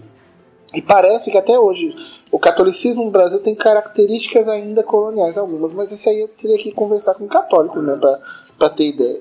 Mas você veja que a história ela é contada, isso faço uma provocação, o professor Itamar, meu amigo também de história, pergunto pra ele se a história é contada apenas pelos vencedores, né? Por exemplo, essa da batalha de Mibeporé, eu tive que caçar muito, muito canto para poder achar ela. Isso no currículo escolar nem pensar, né? Eu acho que não tem. Eu acho que não tem pra pra eles. Eu, eu não me lembro de ter estudado isso na escola. E não me lembro, sinceramente, nesses anos, de ter visto isso em algum livro para falar para eles. De um índio, os índios organizados, com apoio dos jesuítas, derrotarem. Os bandeirantes numa batalha. Não. Eu sei do Borba Gato, que é um grande bandeirante que tá ali com a estátua até hoje. Ah, Esse sim. a estátua tá errada. Ele não, ele não usava aquelas botas. Não usava aquela bota? Não. Eles eram, gente, eles eram, eles eram uma mistura. Quatrocentona de São Paulo, que se orgulha tanto, ao meio da praia, o próprio família do Papagato, que existe, é, esses caras todos, esquece que o, que o ancestral deles era tudo pezão no, no Pé de barro. pé de barro mesmo. Eles andavam descalços, como os índios. Partindo disso, a, a matéria dá um salto. Ela vai para a partir dos anos de 1820, em que ela coloca algumas matérias básicas. Você começa a se organizar, né? Em que você tem língua portuguesa, matemática, ciência e ginástica para meninos, porque para menina não. A menina ela tinha no máximo ler, escrever e fazer algumas contas básicas ali. Ela tinha matéria, uma disciplina à parte de bordado e capacitações domésticas. Seja lá o que foi isso, né? Pô, eu quero fazer, ficou bonito. Economia ficou? doméstica. Isso a partir dos anos de 1820 até 1870 e pouco. Na sequência, de 1870 até 1890, a gente tem algumas disciplinas obrigatórias, como para lavoura, hortifruticultura e marcenaria. A tentativa do Império de, de É. organizar o- Exato. a educação no Brasil.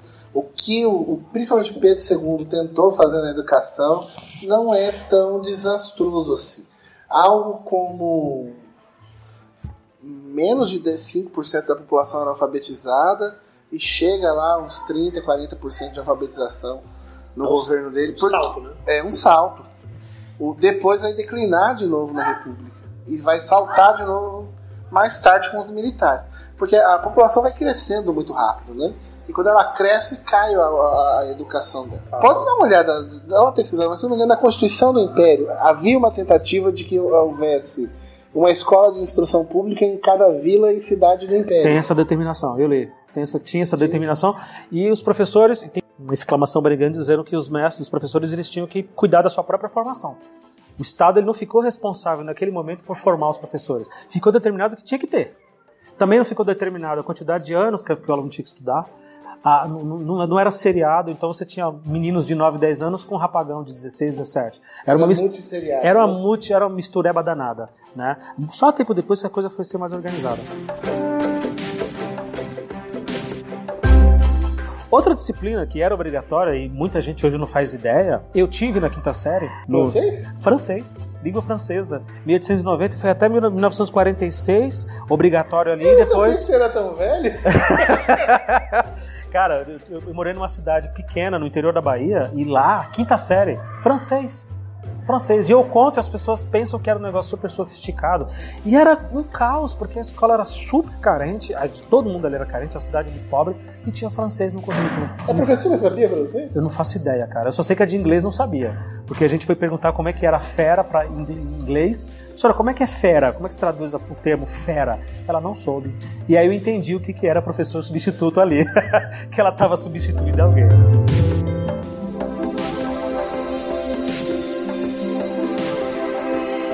A partir dos anos 40 até 1986, a puericultura, eu juro que eu não fazia ideia do que significava isso, puericultura, né? E que as meninas. mesmo? É, não, pueri, de pueril. Ah, e cultura? Pueri, puericultura Puericultura? É. diz assim, que as meninas chegavam a ter aula é, para ter cuidados com os bebês. Havia algumas aulas ali específicas para as meninas soubessem cuidar de bebês. Isso aí. É. Pô, seria interessante para que elas não tivessem os bebês, né? Também. Ah, não, ali o país precisava, Ali, né? ali era pra... crescer. É, precisa... e a partir de 64, disciplinas como filosofia e outras é, humanas deram espaço para a OSPB, né? Que incluía ali também, ao longo das décadas, educação moral e cívica. É, se eu não me engano, é Educação Moral e Cívica pro primário, o SPB pro ginásio e. Sei que é Estudo do Problema Brasileiro no superior. Colegial. Não, superior mesmo. Já no superior. Porque o, o- quem tinha, teve ensino superior? Os, pergunta pro tiozinho na, lá na, na- de humanas. Eles tiveram um EPB, Estudos dos Problemas Brasileiros. Estudo de Inclusive, quem dava estudos dos problemas brasileiros aqui pros tiozinhos da escola, pros dinossauros da escola. É só, é só zoeira com os colegas. Sabe que nós os amamos. O- Ou não, né? é, eles tinham, quem dava estudos dos problemas brasileiros aqui no ZEC era o Carjanazzi, inclusive foi professor de que agora é deputado estadual pelo PSOL. O, a partir de 85, com, com, com, com o final da ditadura e com o nascimento do professor Éder, lógico, Eu nasci três meses depois do fim da ditadura.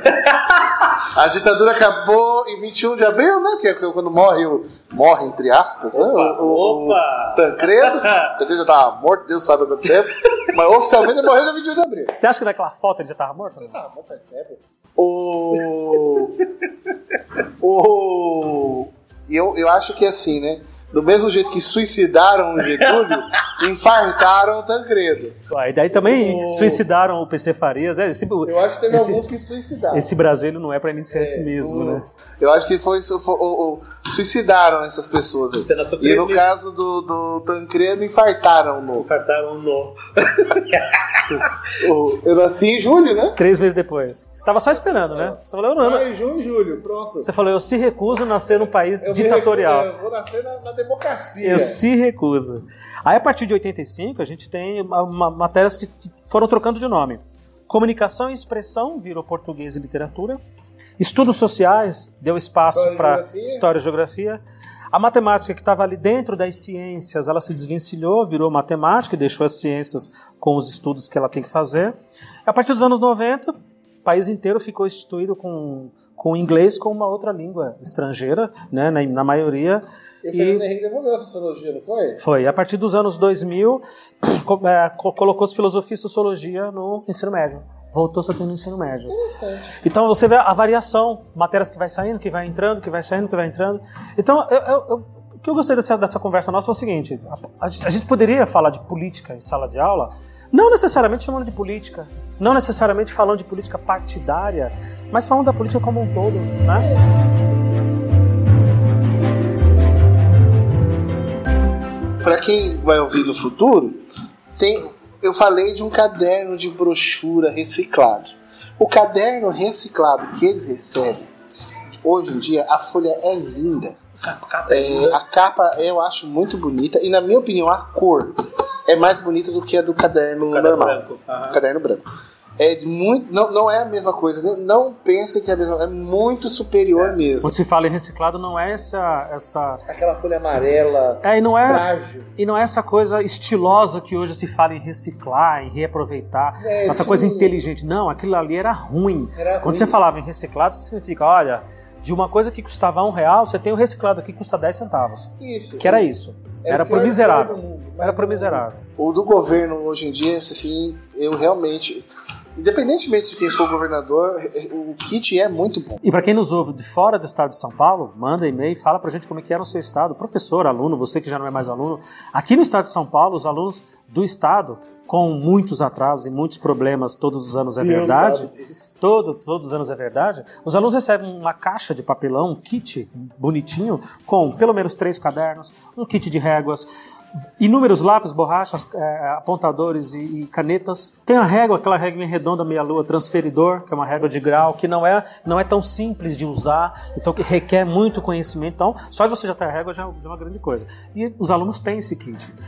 E esses alunos recebem esses kits e, na imensa maioria das vezes, Éder, eu, eu contabilizo. Esses cadernos que eu estou aqui, que eu faço meus rascunhos, eu faço percentual de quantos alunos no primeiro dia de aula já não têm o seu material. Eles já têm os caderninhos deles, o estojo com Quase lápis, todos. bo- todos. Éder, dá mais de 90%. Os que não têm um, um material é porque já vem do ano passado, que já tinha um caderno. Então, todos têm.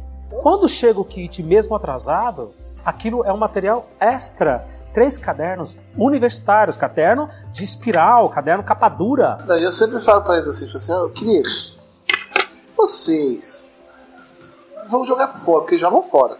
Joga no lixo. Vocês vão jogar fora aquele caderno lá, o do reciclado. Faz o favor, pega ele e põe pra minha matéria lá. É. Porque aí pelo menos fica toda a minha matéria num caderno só.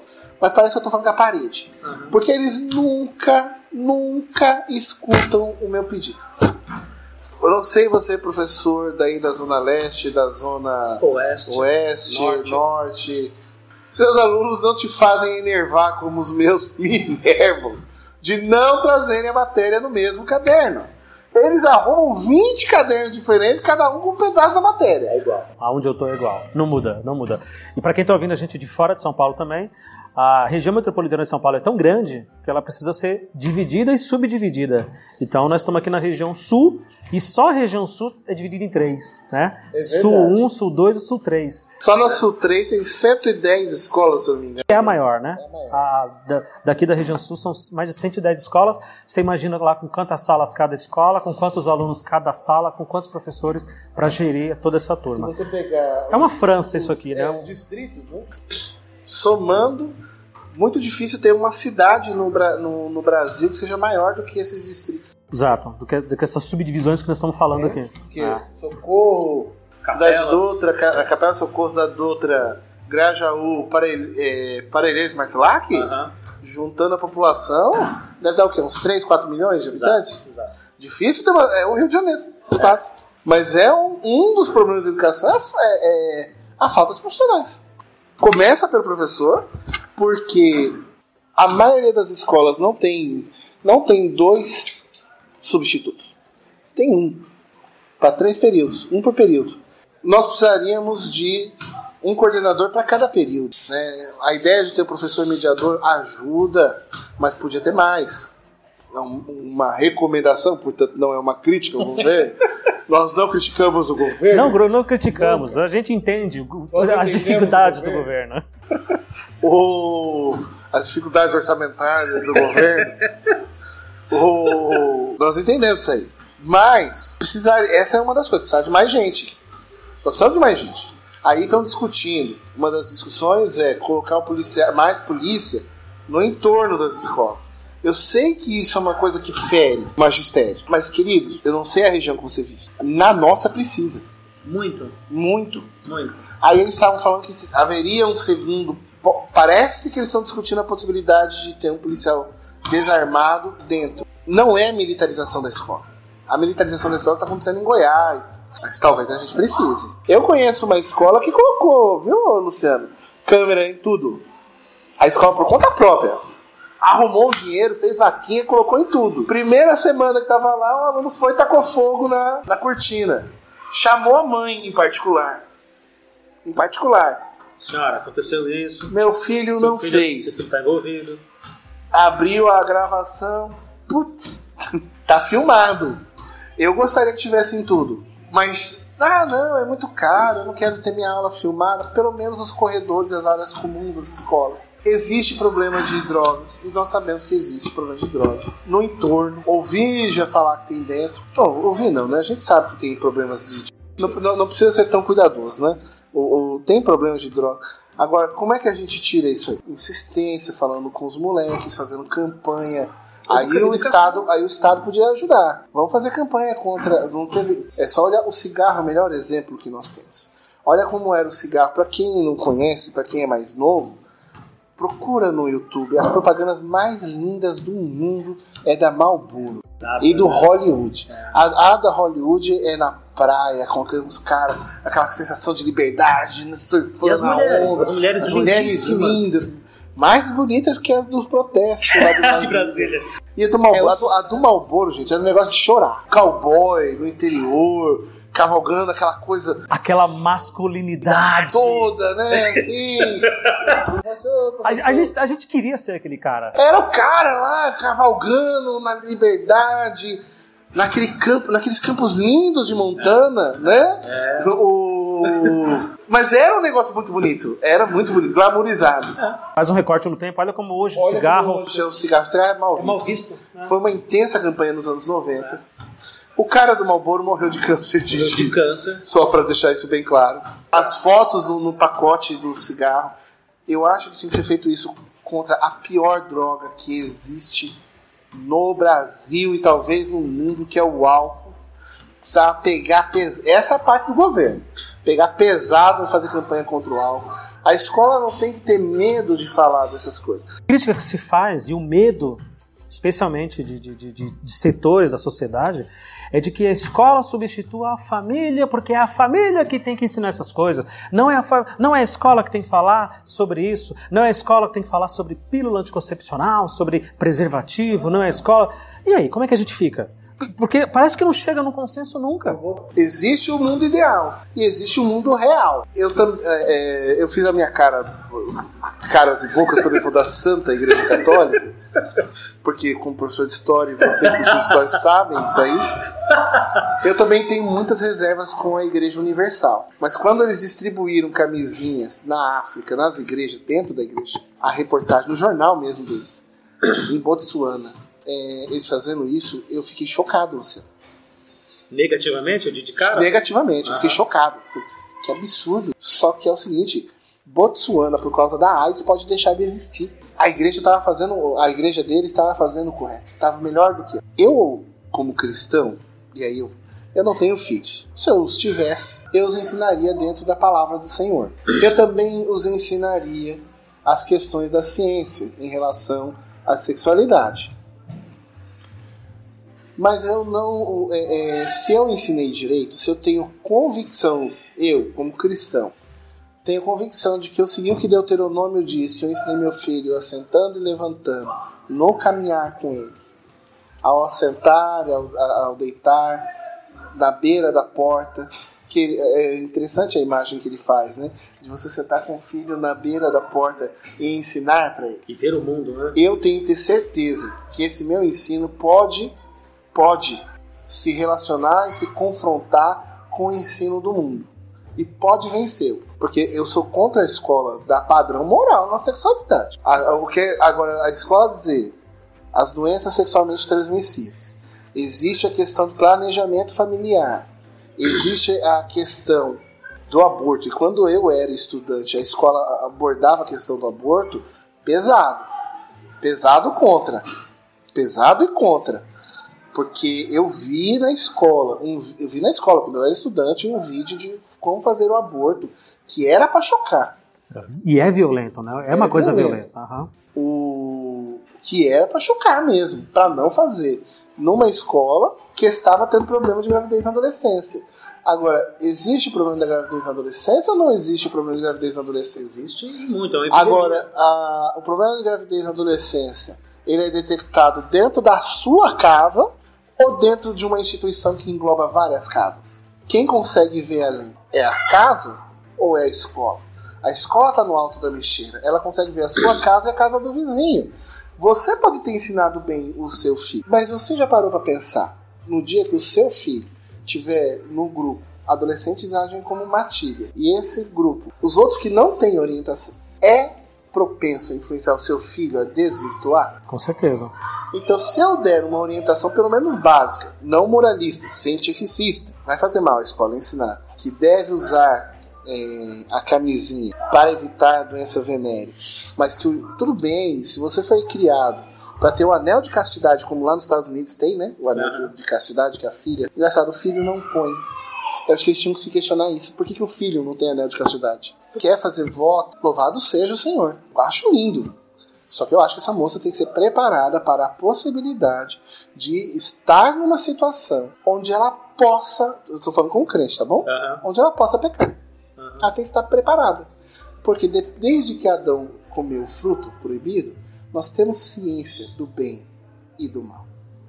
Não é o conhecimento do bem e do mal? Não foi esse o pecado? Árvore do conhecimento. Do bem e do mal, beleza. Eu não vou preparar a minha filha, o meu filho, para que quando chegar o homem mau, a mulher má, sei lá, né, o homem mau no dia mau, né? Na Bíblia fala isso. Pode acontecer?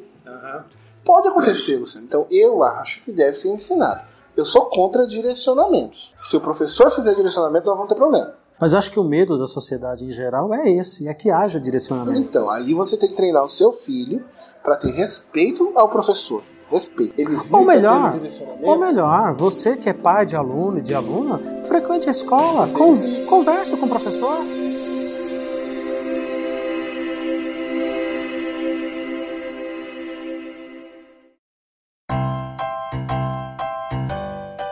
As famílias têm as suas convicções religiosas, é, pessoais, e o Estado, com a escola, tem que fazer a parte dele. Ele tem que dizer: olha, independente de qual seja o seu estilo de vida, talvez você esteja até se, se, encontrando nessa vida, você precisa se cuidar. Você precisa se cuidar. E automaticamente você cuida do próximo. Que é o que o Cristo falou, né? Amar o próximo co- próximo. como a ti mesmo, que é uma coisa dificílima. Amar o próximo é, é terrível. É terrível de difícil. Né? Imagina, como você mesmo. Às vezes a gente não ama nem a gente mesmo, a gente nem se aguenta. Tu, é. tu imagina amar o próximo. Então a gente, a, gente, a, gente, concorda muito. E eu prefiro que a gente vá pelo que a gente concorda. Que é de que o Estado ele tem que fazer a parte dele. Ele tem que ofertar sem direcionar e dizer assim: olha, existem doenças terríveis correntes hoje no mundo. e o grupo de pessoas que estão sujeitas a essas doenças, meus queridos aluninhos e aluninhas, é vocês. É vocês. Assim como vocês também estão sujeitos à violência. Nas, no é extremo da, da, da periferia. É porque quando você fala em sexualidade, em camisinha, parece que é uma coisa horrorosa. Olha, a escola vai falar disso. Mas eu estou falando desse grupo de, de, de, de- brasileiros que são um grupo de risco terrível. Também. São suscetíveis à violência, são suscetíveis a, a- a- a- abuso infantil, a abuso dentro de casa, a serem molestadas, terríveis. coisas terríveis. Essa, e curiosamente, é um momento em que eles estão se descobrindo e eles estão quebrando as regras das próprias famílias, eles estão quebrando as regras do- da- de coisas que eles acreditavam ou continuam acreditando. Eu falo pra sei. você, olha, eu tinha muito problema com a minha mãe. Tinha mesmo. eu, eu, eu realmente falo assim, minha mãe é a pior do mundo. Eu falava isso. Até conhecer a mãe dos meus alunos. Quando eu conheci a mãe dos meus alunos, eu falei assim, olha, bicho, a minha mãe é uma santa. Minha mãe tava bem. A minha mãe é a melhor mãe do mundo. Hoje eu digo, mãe, a senhora é a melhor mãe do mundo. Eu não sei se já aconteceu. Eu não sei se já aconteceu com você, de- da gente ter alunos terríveis, terríveis, ou alunas falar, vou chamar a mãe. Para quem está ouvindo a gente e, e não vive a nossa realidade de escola, eu espero que a maioria dos nossos ouvintes sejam esses, né? Fora da nossa realidade. É muito raro você conseguir conversar e convencer e ter acesso aos pais e às mães dos alunos que dão problemas, que têm problemas disciplinares, de aprendizado e coisa e tal. Mas quando você consegue chamar uma dessas mães, que essas mães vêm, você imediatamente fala: Mãe, obrigado, foi engano. Eu prefiro falar com o teu filho que é mais fácil.